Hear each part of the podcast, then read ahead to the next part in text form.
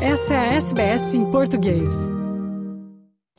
O Reserve Bank, o Banco Central da Austrália, manteve pelo segundo mês consecutivo a taxa de juros em 4,1%. Antes disso, foram 12 aumentos entre maio do ano passado e junho deste ano, o que tem impacto direto no mercado imobiliário do país, já que uma grande porção dos juros pagos por quem tem hipoteca está atrelado à taxa de juros. É, portanto, um pequeno alívio momentâneo para quem tem que pagar parcelas de um imóvel. Porém, há sinais de que futuros aumentos podem ocorrer. O mercado imobiliário da Austrália teve recuperação quatro vezes mais rápida no trimestre de junho do que nos três meses anteriores. Analistas dizem que a recuperação pode desacelerar em breve, o que abre as portas para quem vive de aluguel e que está pronto para comprar seu primeiro imóvel. Para aqueles que não têm como financiar um imóvel, contudo, as condições seguem difíceis, pois os aluguéis seguem altos e com expectativa de aumento. Há cerca de um mês, Iero Bed e seu parceiro receberam um aviso que nenhum inquilino gosta de ouvir. O valor do aluguel que pagam aumentará 25%. Our um, real estate agent and landlord reached out to issue a notice of rent increase um, to the value of uh, $565, uh, which is a full 25% increase on our existing rent. Um, so, needless to say, that that's caused a lot of anxiety and stress for us. Um, and we've um, started hunting for houses because there's simply no way that we can afford such a steep increase. Iero é escritor, acadêmico e advogado e mora no mesmo apartamento há mais de cinco anos. Em tempos de alta na taxa de juros, as notícias recentes sobre a desaceleração da inflação acabaram não sendo um alívio. I can very confidently say that I have no plans or expectations to ever own my own property. Like many people, I've been a renter all my life and I expect to be a renter for all my life because there's simply no way that I will ever be able to save enough to get onto the property ladder. Um, in terms of what these rising house prices means, it you know it means that um, you know housing has become increasingly financialized and unaffordable for for for many, if if not increasingly most people. You know, um, one third of of households are now living in rental stress. Rental stress has become the norm, um, and so that certainly doesn't fill me with hope for the future. Porém, para outras pessoas, o concorrido mercado de aluguel não é mais uma preocupação. Steven Kwan é o chamado rent investor, o que significa que ele possui uma propriedade, mas mora em uma casa alugada muito mais próxima do trabalho, amigos e família.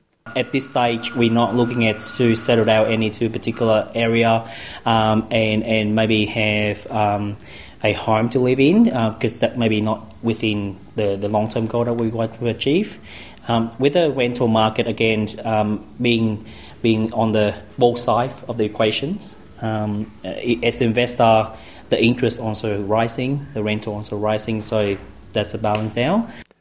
Os preços de moradia recuperaram 3,4% nas capitais combinadas desde a recessão de dezembro.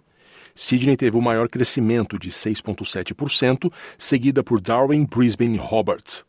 Adelaide e Perth atingiram preços recordes, enquanto Canberra se manteve estável. A falta de nova disponibilidade de imóveis desde a primavera passada tem sido o principal fator que sustenta essa recuperação até agora. A chefe de pesquisa e economia da Domain, Nicola Powell, explica que há mais pessoas a vender residências agora do que há poucos meses. What you tend to find during a downturn is sellers do sit on the sidelines, and that's exactly what we saw. But what we have seen is a, a, persistent recovery in Australia's housing market, and I think that's been enough to pull some sellers back to market. We've had a number of months where we've got pent up supply which has been built, and I think what we're seeing now is that price recovery has been enough to really bring some of those uh, sellers to market. Segundo especialistas, essa mudança do cenário pode desacelerar o crescimento dos preços. A CoreLogic diz que o número de leilões de imóveis também está aumentando no momento. Eles aumentaram 17,3% essa semana em relação à última. Mas Cameron Cusher, da PropTrack, diz que, para os locatários que ainda não estão prontos para comprar, o baixo número de anúncios de imóveis para alugar piorou a pressão, que já não era pequena. Um, so if we look nationally, uh, the number of properties on the market uh, for rent this year was 2.3% lower than it was a year ago. A year ago, it was the lowest it's ever been. So we're talking about yes, it's only marginally lower, but we're talking about historic low volumes of properties available for rent.